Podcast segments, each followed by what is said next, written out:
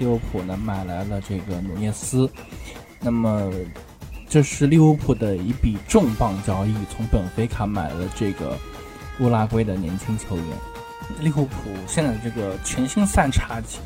这也是美国化。你想想，萨拉赫是典型的非洲球员，脚下有活，速度快。嗯，左边的迪亚斯是那种强吃类型的。那努涅斯呢？他相对而言也比较高，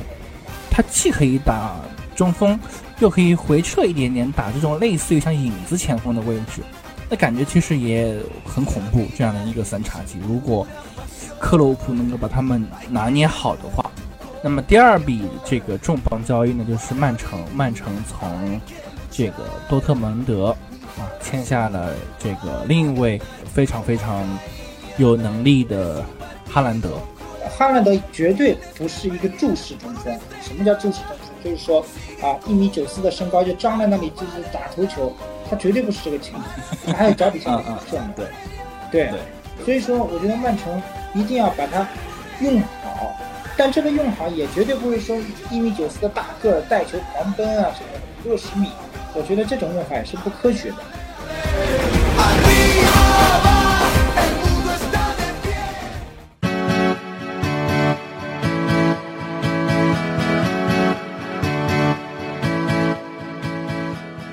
听众朋友们，大家好，欢迎来到新一期的华健聊足球，我是华健。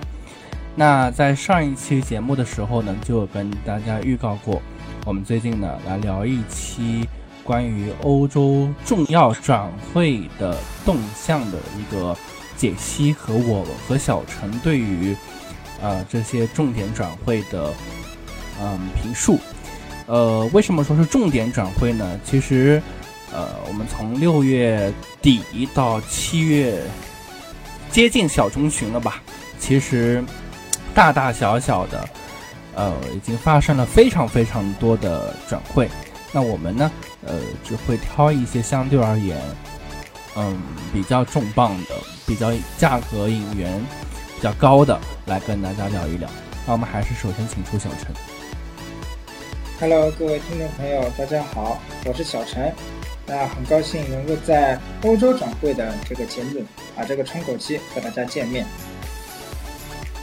嗯，呃，这一期呢，其实我们就会是一种相对而言比较轻松的心态来跟大家聊一聊的。呃，前前一期啊，就是我们确实聊的还比较严肃啊。对对，前一期因为确实是整体的申花的表现不是很好。所以说，我们还是比较严肃的去分析了技战术的问题到底在哪里。嗯，那我们说的回这个欧洲窗，欧洲窗呢，其实前前后后开了呃有一个多月了啊。那么其实正式开始报名报名呢，其实是七月一日左右，但是开始就是俗称的预购啊，有有差不多一个月了。呃，小陈关注了。哪些转会的情况，跟我们来说说吧。呃，我想球迷朋友们肯定还是最关心的就是英超联赛嘛，因为英超联赛也是五大联赛之一嘛，对吧？呃，至首可能相比来说，英超的关注度比其他的四个联赛更高一些。那么英超联赛其实涉及的转会也不少啊，你就比如说。啊，哈兰德呀，呃，包括这些这个呃呃利物浦的这个一系列交易啊啊等等，都还是比较重磅的啊，尤其是呃利物浦的这个里涅斯啊，呃，其实我最看好的就是呃里涅斯和哈兰德的这两笔交易，这是我最关注的两大笔交易了。嗯嗯。呃，今年利物浦的变化其实还挺大的。呃，首先是刚刚小陈讲到了，利物浦呢买来了这个努涅斯。呃，努涅斯的转会的这个价格是非常非常之高啊，七千五百万加两千五百万欧元的浮动，也就是说总价差不多达到了一个亿啊。那么。这是利物浦的一笔重磅交易，从本菲卡买了这个乌拉圭的年轻球员。那么其次呢，利物浦其实也把他们队内的二号射手马内给卖给了拜仁。呃，那么这是利物浦这边的，我们先来汇总一下啊。那么第二笔这个重磅交易呢，就是曼城，曼城从这个多特蒙德啊签下了这个另一位呃这个这个非常非常有能力的大将吧，哈兰德啊，哈兰德呢也是被誉为这个新一代的呃。天代双骄，绝代双骄，啊，因为另外一位是姆巴佩啊，留在了巴黎，和巴黎呢又签订了一份新的合约，差不多是三年的时间。嗯，其他的转会呢，包括还有呃切尔西啊，切尔西呢从曼城签下了斯特林，啊，那再比如说是阿森纳，阿森纳呢从同样是从曼城签下了他们的另外一位边锋。呃，热苏斯啊，所以其实今年的大交易很多啊。那么这是英超赛场这边的，那反观西甲这边呢，你像皇马，皇马呢这个和巴黎的这个肥皂剧抢夺姆巴佩的肥皂剧呢上演了几个月，最后呢是以巴黎胜场为这个收收场。那么皇马呢最终就为了找平衡嘛，对吧？最后还是签了一个另外一个法国的中场球员，叫做琼阿梅尼啊，当然他已经叫楚阿梅尼啊，但是现在呢，就是普遍大家都叫他琼阿梅尼啊，这也是一位天才新星。那么基本上这几笔是非常非常重磅的转会，这也是我们这期节目想跟大家来具体聊的啊，当然。呃，可能也会讲一讲卢卡库，呃，因为卢卡库，呃，今年又是回国米了，我们可以最后的时候来跟大家来复盘一复盘。呃，那么首先我们，呃，这个里面的第一个小点就是我们来说说利物浦，因为利物浦今年的变化其实是蛮大的。嗯，首先我们来讲啊，讲就是放走了马内。呃，小陈对于利物浦放走马内这个事情怎么看待？呃，首先我们都知道马内肯定是一个非常好的中锋啊。那么，尤其是这几年吧，啊，利物浦的三叉戟里面他贡献了很多啊，这个是毋庸置疑的。那么，从很多利物浦的本质球迷的心理来说，其实也是不希望呃利物浦的这个三叉戟瓦解，或者是希望马内离开的啊。这个我想是很多老球迷可能心里面呃是。肯定是不希望能看到的，啊，肯定是希望能拥有这个三叉戟的情况下，继续能够补强，这个是最好的一件事情。但是我们讲没有办法，因为众所周知啊，呃，去年利物浦其实堆积了大量的前锋，啊，他有很多前锋。那么我们都知道，还有像南野拓实这样的很多前锋，包括还有呃南美的一个球员，啊，呃，迪亚斯应该来说去年也来到了利物浦。是吧？呃，嗯，但是呢，都没有得到我们说的所谓的主力位置，或者是稳定的一个出场时间。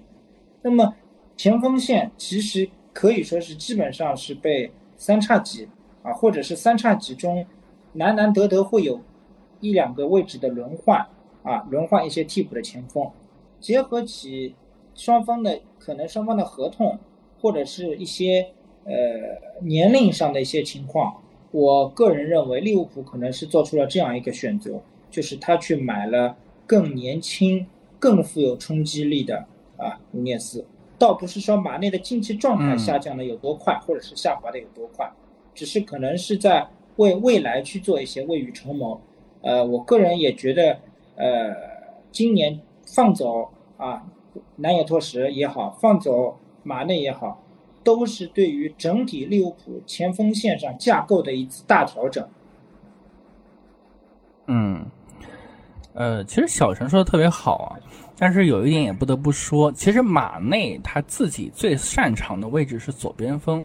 但是众所周知的原因，呃，去年因为买来了迪亚斯，迪亚斯呢是哥伦比亚的一个国脚，那么他的擅长位置是左边锋。那么其实，呃，三叉戟的重硬中锋是谁？是若塔，迪奥戈若塔，葡萄牙的这名小将和巴西的菲尔米诺。那么菲尔米诺其实去年呢一直是受这个伤病的困扰，那么出场时间本来就有限。那么其实去年的三叉戟呢其实是呃半老半新的这种状态。以我的理解啊，那么左右边是萨拉赫，啊左边是迪亚斯或者马内，中锋线上是若塔。那么后来呢，其实踢到后来利利物浦这个主帅克洛普呢就是换了一种方式。迪让迪亚斯呢去踢这个左边锋，让马内呢其实是踢中锋，而萨拉赫呢一直是踢他这样的一个呃右边锋的位置。那么呃，所以所然后，但是你会总总体发现，呃，马内的整体出场时间和其他的几个呃这个锋线球员比起来，他其实是时间被压缩的。而且马内其实去年的后半程的这个竞技状态特别好，尤其是当他从这个非洲杯回来之后，呃，回来之后呢，萨拉赫反而其实有一一定的低迷，那么马内其实状态是特别好，基本上是我们不说每场进球吧，平均每一场都会有进球，呃，所以当时也有很多人说啊，说呃不应该放走马内。应该留下马内，他可以考虑放走萨拉赫，但是事实上来讲呢，其实是，呃，萨拉赫被续约了啊，再续了三年，马内被放走了，呃，那么马内放走之后呢，接下来其实，呃，完全是一个要开启一个算是新的三叉戟的模式，那么中锋上应该是会用努涅斯。左边呢可能会用迪亚斯，右边呢应该是雷打不动的这个萨拉赫。那么菲尔米诺因为状态下滑，呃，其实可能出场的机会并没那么多，而且也进入到了合同年。那么若塔呢，应该是一个正常的轮换的一个一个一个一个状态吧。呃，但是我我个人觉得，就是放走马内，就是。对于利物浦的攻击线的效率来讲，会降低很多。我不知道小陈同不同意这个观点。嗯，确实啊，嗯，其实前面我也听了一大段，就是华健给大家分析的这个利物浦的战术思路啊，呃，就近似于战术版的这样一个战术模块。嗯，利物浦确实啊，呃，我不是利物浦的球迷啊，在这里可以告诉一下大家，但是确实从刚刚华健给大家讲的。关于利物浦的情况，我们可以知道利物浦的前锋非常的多，真的堆积了非常多的前锋。那么，纵使有伤病也好，还是各种各样的情况也好，那利物浦还能轮转的过来，那这个就证明什么？这个就证明在这个其中，你像马内这样的球员，他起着很重要的作用。无论是轮换打替补还是打主力，他都能保持一个保证一个很稳定的进攻的进球的效率。我觉得这个就是说利物浦在。换了一套锋线阵容以后，谁能弥补上这个空缺，或者是快速跟上这个缺口？我觉得这个是呃，整个利物浦克洛普团队要去解决的一个问题，就是说我买进来的球员能不能快速填补上这个空缺？就是最终利物浦放走马内，而是跟萨拉赫续约，其实很大原因是因为。可能利物浦会更倾向于萨拉赫的这种踢法，也也或者换一种说法说，呃，萨拉赫的这种踢法可能更被外界所喜欢和认可。那我们知道萨拉赫有个特点是啥？第一，速度快；第二，这个拿得住球，脚下活细。马内呢？马内他其实也跟也一样，但是他相对而言呢，他更加的其实是那种，嗯，靠身体吃饭的这种球员。嗯，这是第一个点。那么第二个点是，可可能小陈不是那个利物浦球迷，可能不太知道。呃，一九二零赛季的时候有一场比赛，那么其实当时呢是有有一个球啊，就是打伯恩利，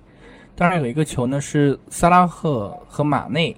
他们两个人呢，其实相对而言呢，马内的位置更好。那么这个球呢，一开始在萨拉赫这个脚下，这个球如果传给马内呢，我们不说百分之百，至少百分之九十能打进去。但是萨拉赫没有传球，他自己就那个打了，最后就没有打进。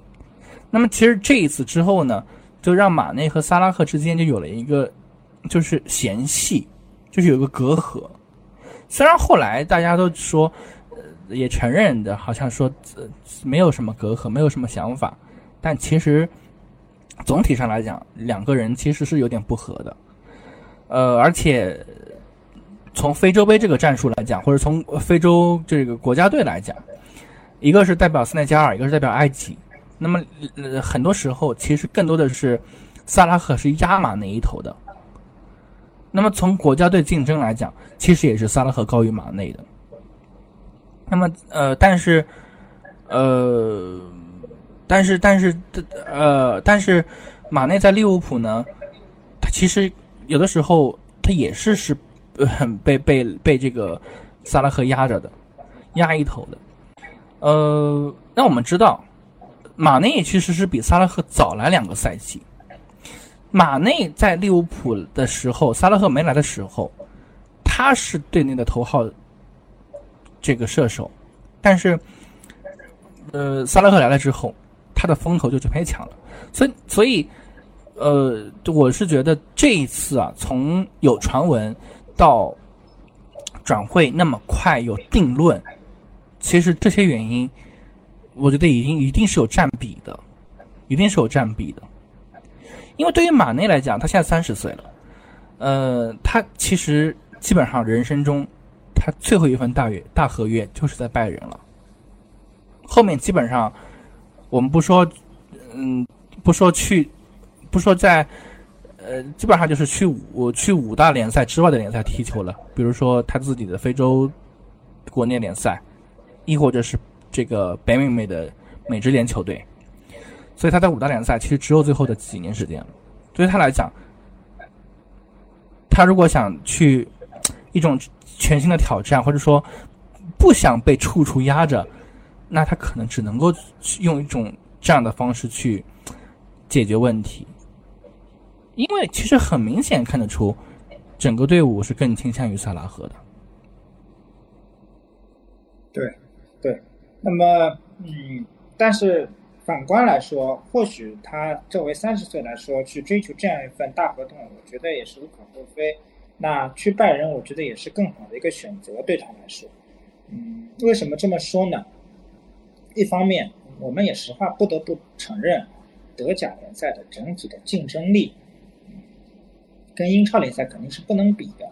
那么，其一个球员随着你岁数和年龄的上升，那么会不得已的面对一些呃不必要的这种，比如说一些伤病情况，或者是各种各样的一些突发情况。那么尤其是在竞争激烈的利物浦这样的这种俱乐部里面，大俱乐部你一旦出现一些呃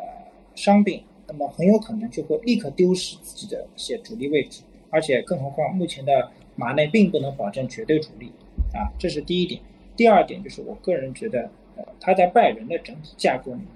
啊，他如果能和莱万搭上的话，这个边边这个锋线组合在德甲联赛乃至在欧冠里面，应该也是恐怖啊，能够让让球迷能够觉得觉得很恐怖的。啊，一听名字就知道这是很恐怖的一对组合。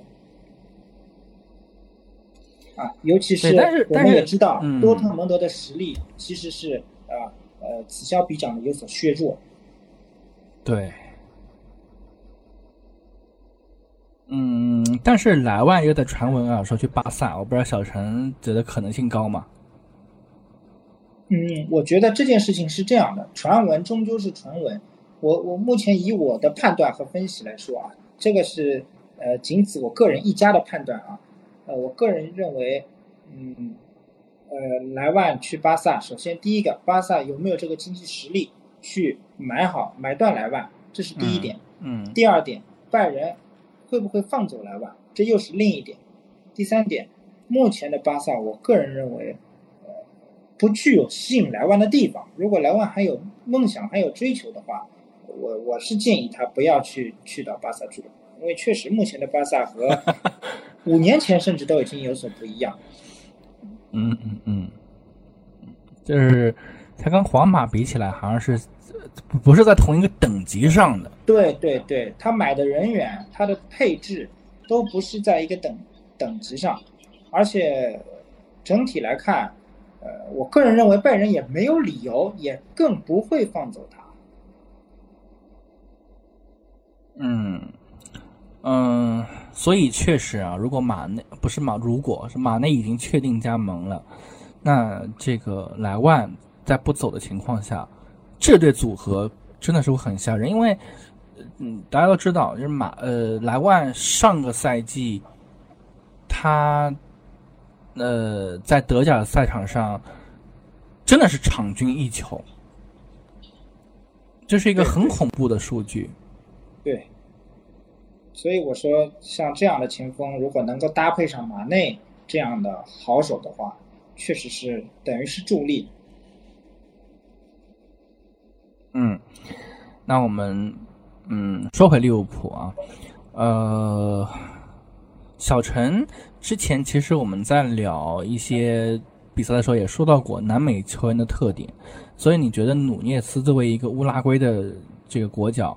来到利物浦，嗯，觉得他的优势是什么？呃，南美球员首先有两种类型啊。第一种类型就是呃看身高，嗯，看身高一种类型是身高类型。那么呃，你就比如说呃，熟悉我们可能说近一点，熟悉熟悉我们中超的，可能就像比近似于像莫雷诺这样版本，就是身高腿长的这种版本，那么是一种南美球员的类型。那么另一种球员类型就是速度类型，啊，呃，这两种类型，呃，是在联赛里面都能比较吃得开的。那么，呃，我个人认为，呃，因为小球员出道嘛，啊，一般球球队来说，可能刚开始的一个赛季，可能对这个球员不会是特别熟悉，啊，尤其是南美球员。包括迪亚斯，我记得刚来的时候也是有很多很惊艳的发挥的，很恐怖啊！所以。对，所以说我觉得，嗯，南美球员一方面就是他们脚脚底下有技术，然后人即便高，但也但也不笨重，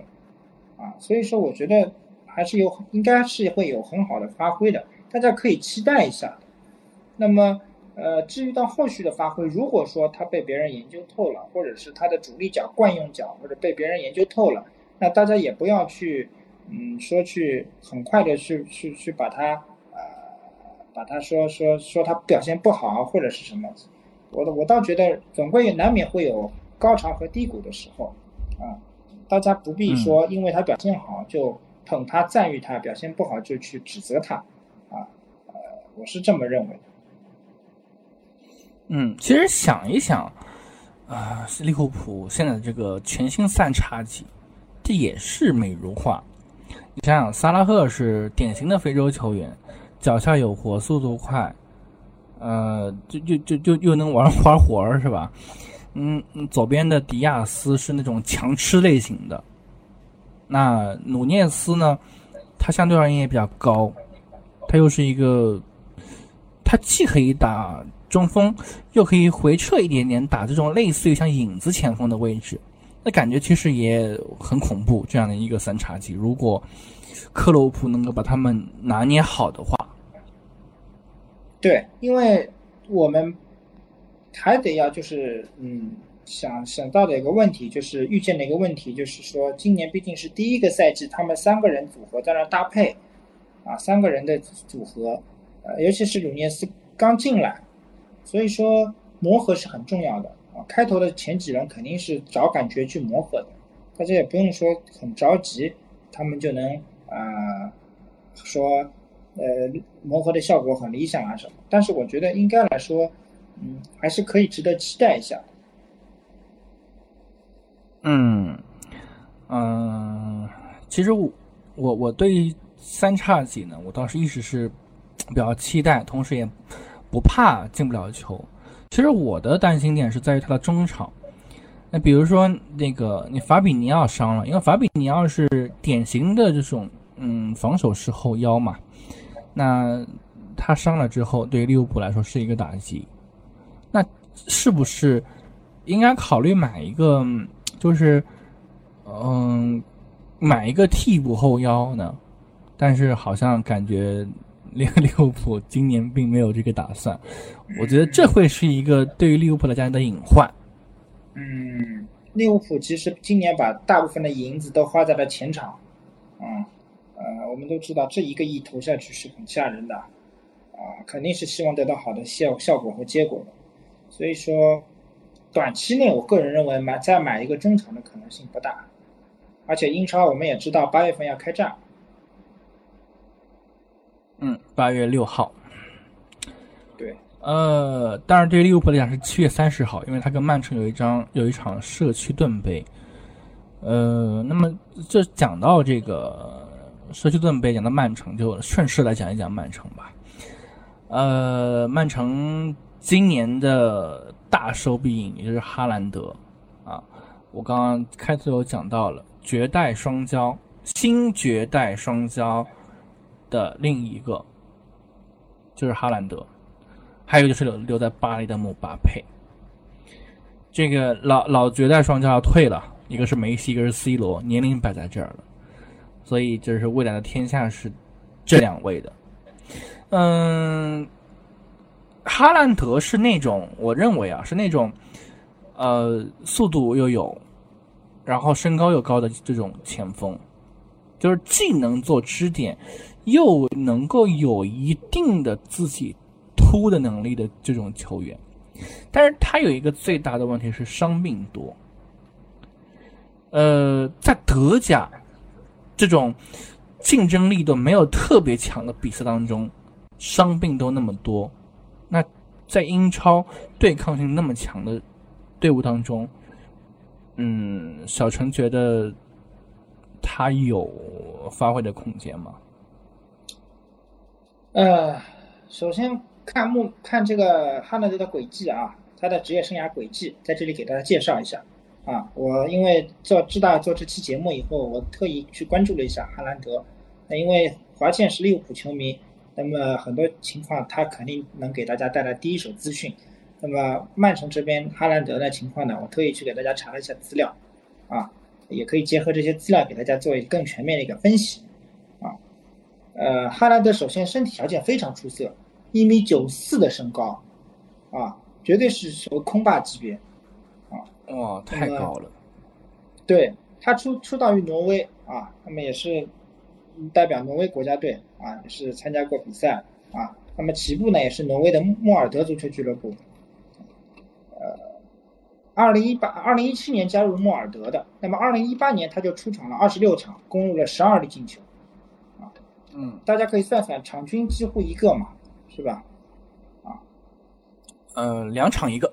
两场一个，对，两场一个啊，非常厉害啊。那么后面呢，他去到了萨尔茨堡红牛啊。其实我个人认为，他的这个莫尔德时期和奥地利的萨尔茨堡红牛时期，还是走的跳板时期，比较 对，比较务实，对，比较务实，也比较稳健的。为什么？我们都知道，这些都是欧洲的非主流联赛，那适合一名小队员去练级的地方。嗯，一一步一个脚印啊，我觉得去去练级啊，我觉得是最好的。他在二零一九到二零二零赛季呢，在这个红牛队啊，出场了二十二场，攻入了二十八个进球，啊，非常有天赋，啊，是非常有天赋的一名前锋。二十八个球里面有五五次是帽子戏法，太厉害了。那么六场欧冠小组赛里攻入八球，那我知道熟悉欧洲足坛的都知道这个红牛啊是什么级别的欧欧冠球队，咱们也知道的啊，基本上就是小组赛里面，嗯，陪一陪太子读书的这样一个角色啊，恐怕也很进入八强实属不容易。对对对，恐怕也很少会有人去关注说红牛啊这支俱乐部啊。那么前四轮小组赛，我们前面讲了六轮打入八球，他前四轮就打入七球，啊，一己之力拖带着这个红牛，可以说，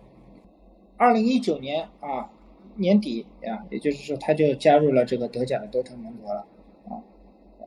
多特蒙德我们也知道的，德甲前面我们在分析拜仁的时候也就讲了，常年和拜仁在争冠啊，但是每逢碰到拜仁，这个多特蒙德恰恰就差口气儿啊，就差口气儿。那么，嗯，他在多特蒙德其实，嗯，前面我们也讲了，呃，他因为德甲联赛的整整体的效率嘛，呃，或者是整体的对抗性还差一些，所以说，呃，他还是比较能够呃游刃有余的啊，去去完成自己的这个进球指标和进球任务的啊，对他来说进球还是比较轻松的。前面华健也问到我了啊，说他这样的一个一步一个脚印的这种发展趋势，包括他的身体条件啊天赋，能不能在英超立足？那么我个人认为，就是说除了伤病以外啊，曼城一定要把它用在对的地方啊。就怎么说把它用在对的地方？就是说哈兰德绝对不是一个注视中锋。啊，目前我看了他的资料了，他绝对不是一个我们典型的所谓的注视中锋。什么叫注视中锋？就是说啊，一米九四的身高就张在那里就是打头球，他绝对不是这个情况。他还有脚底下的射门。对，对对。所以说，我觉得曼城一定要把它用好，但这个用好也绝对不是说一米九四的大个儿带球狂奔啊什么的五六十米，我觉得这种用法也是不科学的。就是说，怎么保证？中场能够给他输送火力，或者是边路的传中能够给他传的质量高一些，这个是我我觉得曼城要做到的。那么我个人认为，曼城的中场应该也具备这样的支持的能力。嗯，因为他们的曼呃他们的这个中场毕竟有一个好手啊，虽然我不我不怎么关注曼城，但是没办法，名声在外，对不对？德布劳内。对。我觉得德布劳内的一己之力，或许在某些时段内连线上的话，那这个其实就嗯蛮可怕的。所以说，嗯，我个人认为啊，防好哈兰德的基石是防好切断队友与哈兰德之间的连线啊。那在这里可以给大家举一个例子啊，呃，在二零还是二一年吧，我不记得了，三月七号啊。拜仁和多特蒙德的这个德德德国的国家德比里面，八分四十一秒，啊，这个在安联球场，在拜仁的主场，这个哈兰德就已经完成帽子戏法，啊，完成了梅开二度。啊，这是什么问题啊？这个问题就证明你拜仁在防他的时候，你没有切断他和多特其他球员的联系。所以我我我一直就是个人觉得，就是说，想要。让哈兰德尽小的发挥作用，那就要切断他与球员曼城一些重点球员的之间的联系。你可以让他在后腰位置上去倒去传，但是一定不能，比如说像给德布劳内跟他这样舒舒服服的去连线，这个是不可以的。嗯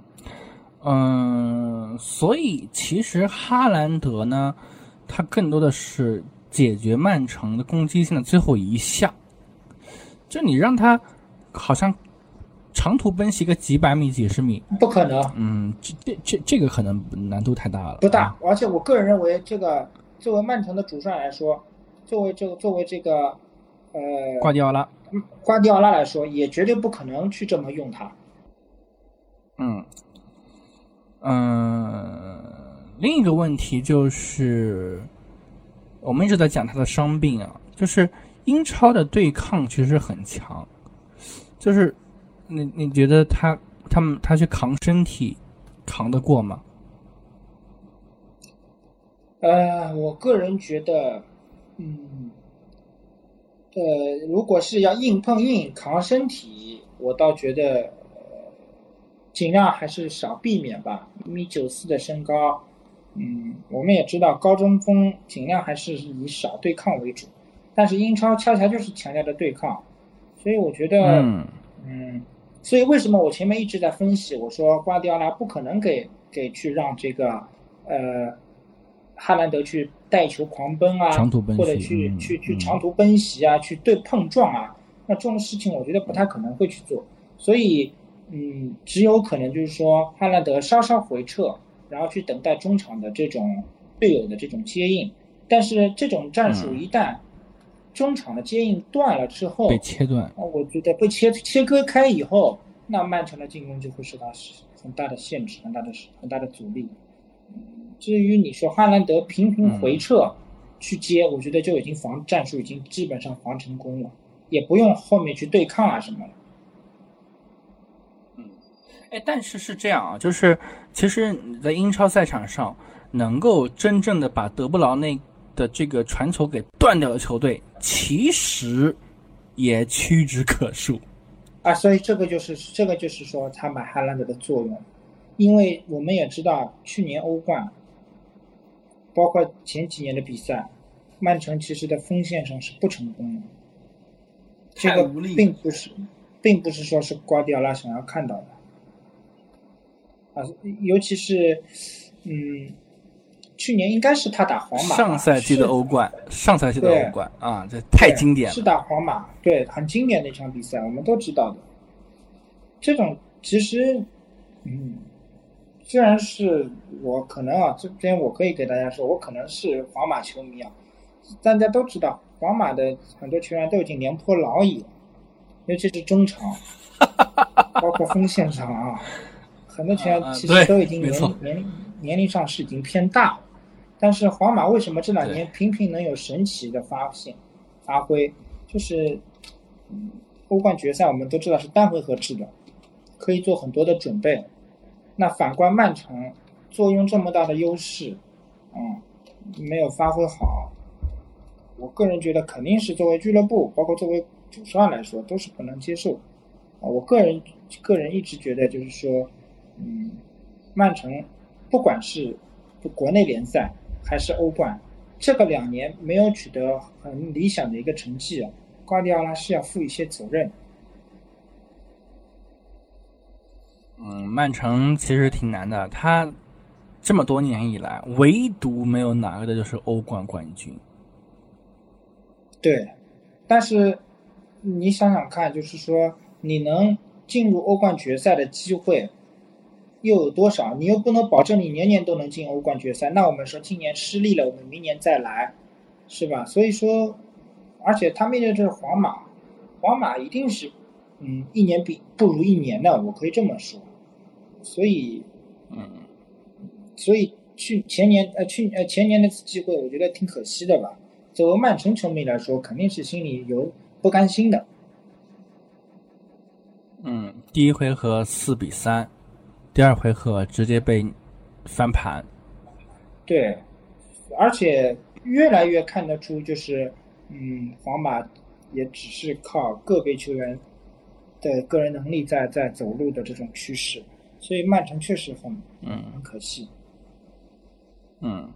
呃，那那那如果哈兰德不能上的情况下呢？你觉得有解吗？你想啊，现在他今年把热苏斯卖了，把斯特林也卖了。我们说斯特林再快乐，他也是个球员呐、对不对？关键时候可能还是能解决问题的，卖了。热苏斯吧，效率其实也挺高，也卖了。所以我所以你特别觉得想怎么因为后如果上怎么办我特别想问一个问题了，就是曼城的替补席上锋线上还有谁？我至少我能想到的似乎想不到了。嗯，马赫雷斯，还有一个呃，另外的新援叫呃，是一是一个南美球员，之前呢在合常队效力，在阿根廷的阿甲球队个合常效力。个人认为，如果只是马赫雷斯一人当道的话，难以撑起整个台面。嗯所以对于曼城来说，任重而道远，卖掉了这么多前锋，只补进了一个，万一遇到伤病，哎呦，或许真的很麻烦。哎，但是呃小春你别忘了啊，就是曼城啊，瓜迪奥拉经常打这种昏招无风阵。对，但是我我我我始终是觉得联赛是一个漫长的过程啊，啊、你一场两场这么打可以，可能是能给别人一个变化啊，一个别人猜不到你的东西。我始终觉得这种东西还是比较适合于赛会制的比赛啊，联赛这个东西你早晚会被人摸透。呃，我们讲起来什么都不是秘密，用过了之后都不是秘密。嗯，啊，其实他边路还有一个人叫格拉利什，但是格拉利什感觉不太适合曼城的体系，踢了一个赛季之后。对，嗯，其实，嗯，怎么怎么样还得踢了再看，啊，呃，目前英超来说，嗯，应该还是利物浦的整体储备是比较好的。他那虽然说走了马内，但是他整体的。板凳上没有太大太多的损失。嗯，呃，利物浦，利物浦的中锋其实是足够用的。嗯，对，你想有有这个菲尔米诺，这个迪奥戈若塔，呃，努涅斯，嗯，然后左边锋有这个呃迪亚斯，右边有这个萨拉赫，呃，而且像努涅斯这种球员呢。他也不是完全的，就是纯中锋球员，他完全可以去踢边路，所以利物浦的整个从锋线来讲啊，他肯定是比比曼城要储备量更大。所以说，这个是利物浦的优势。一旦做起轮换的话，曼城的锋线的轮换余地呀，没有利物浦这么大。那么在密集赛程的时候，你怎么办？怎么应对？你只有拿无锋阵去应对。嗯，呃，所以其实还挺期待利物浦跟曼城的今年吧。今年至少会有三回合较量，可以跟大家预告一下。第一回合呢是七月三十号，会有一场舍弃顿杯，刚刚开头说过了，啊，会在哔哩哔哩直播，到时候大家可以关注，因为这场比赛基本上新援都会上，就是可以看看两边的新援到底是一个什么样的状态。对，我觉得这场较量肯定是双方都不会轻易放弃的，毕竟是一个锦标嘛，一个冠军嘛，而且也是单回合的比赛，肯定是比较激烈、比较精彩的。所以说这场比赛可以探一探底，呃，见一见双方的这个秘密到底有多少。你看刀刃谁更锋利啊？对。所以可以期待一下这场比赛，应该我们到时候会单独的拿一期节目出来跟大家来评述和总结的。我们应该会在八月初，到时候大家可以关注。呃，那么这是两支啊，我我我跟小陈可能相对而言比较认为，明年依然是最有希望争冠的球队。